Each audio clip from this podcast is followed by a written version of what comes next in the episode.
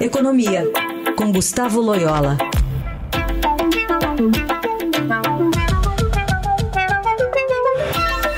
Oi, Loyola, bom dia. Bom dia. A gente está ainda repercutindo esses dados do PIB que desacelerou, aumentando algum tipo de pressão por gastos no governo, né? especialmente no próximo ano e no próximo trimestre. E tivemos ontem a manifestação do ministro Fernando Haddad dizendo que o resultado surpreendeu positivamente, porque o mercado esperava uma retração, mas já apontou o dedo para o Banco Central, que está demorando ou demorou para iniciar o ciclo de cortes da taxa básica de juros. Vamos ouvir. A taxa de juros real no Brasil atingiu seu patamar mais alto em meados de junho. Então foi o pior momento da taxa de juros em termos reais ou seja, a taxa de juros descontada da inflação. E o Banco Central começou a cortar a taxa de juros só em agosto. Então nós tivemos um PIB positivo, mas fraco, mas com os cortes nas taxas de juros, nós esperamos que esse ano nós fechemos o PIB em mais de 3% de crescimento e esperamos um crescimento na faixa de 2,5% no ano que vem. Mas o Banco Central precisa fazer o trabalho dele. E aí já tivemos uma resposta do presidente do Banco Central, o Roberto Campos Neto, dizendo que é, o crescimento econômico, econômico do país realmente surpreendeu para cima. Disse que a conjuntura do país contribui para que a autoridade monetária mantenha o corte de meio ponto percentual na taxa básica de juros do país, a Selic. Queria é, entender, a partir da sua a sua análise, esse dado especificamente do resultado do PIB caindo bastante nesse finalzinho do ano, e também sobre essa acusação do ministro da Fazenda lá, direto de Dubai. Bom, é, é, é, é evidentemente que não se pode negar o efeito das taxas de juros né, sobre o PIB.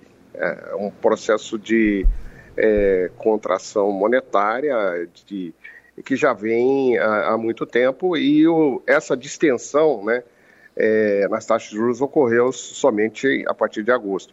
E todos nós sabemos que a política monetária ela tem efeitos é, defasados é, sobre a economia, ou seja, é, ela produz efeitos com alguma demora. Né? Então, é, os efeitos benignos favoráveis da queda de juros não se farão sentir imediatamente. Né?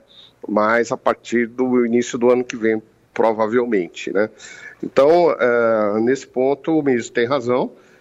Agora, o Banco Central tem razão porque ele precisou manter as taxas de juros mais elevadas por causa das expectativas inflacionárias que começaram a se eh, a retroceder apenas a partir de meados do ano. Né? Então, isso, isso, isso é outro fato evidente.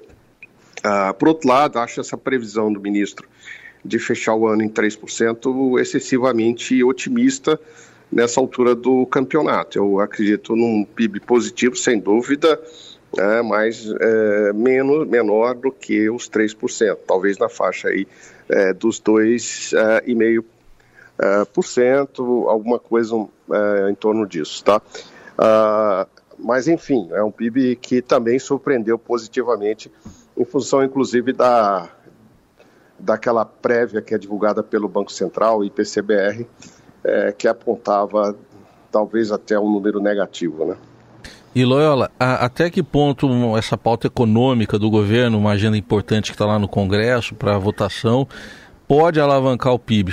Cito eh, projetos para aumentar a arrecadação, é, a própria reforma tributária, ou, tudo vem aqui de dentro ou tem alguma influência negativa que está vindo de fora também? assim, a, a, parte, a questão da reforma tributária, sem dúvida, tem efeito positivo sobre o PIB, né? É, mas esses efeitos virão mais a, a médio e longo prazo, até porque a reforma ela, ela vai entrar em vigor, né, se aprovada, é, também com alguma, alguma demora, né? não é imediatamente que é, se faz a, a, mudança do sistema tributário. Né? É, com relação às medidas é, de aumento da arrecadação, é, eu diria assim, tem um lado positivo, porque é, melhora a expectativa do resultado fiscal e isso melhora também as expectativas né, aumenta a confiança e pode ajudar a alavancar os investimentos. Agora, por outro lado, ah, não se pode abusar no aumento de impostos, porque eh, os impostos acabam também sendo um elemento de eh, desestímulo né, às empresas eh, para investimentos. Então é preciso saber onde, onde tributar e quanto tributar. Tá? Uhum. Muito bem, panorama de Gustavo Loyola, sempre às quartas-feiras no Jornal Eldorado. Obrigada, até semana que vem. Até semana que vem.